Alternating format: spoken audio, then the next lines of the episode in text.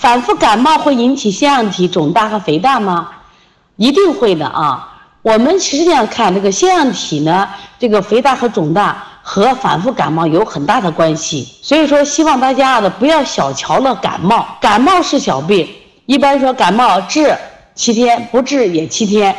对，对于一些免疫力强的人，我们就提倡这样子。但是我们的孩子如果反复感冒，我希望家长一定要重视。反复感冒不仅会引起腺样体肿大、肥大，而且会引起很多的疾病。因为呼吸通道是我们人体和外界啊交流的一个主要的环环节环节。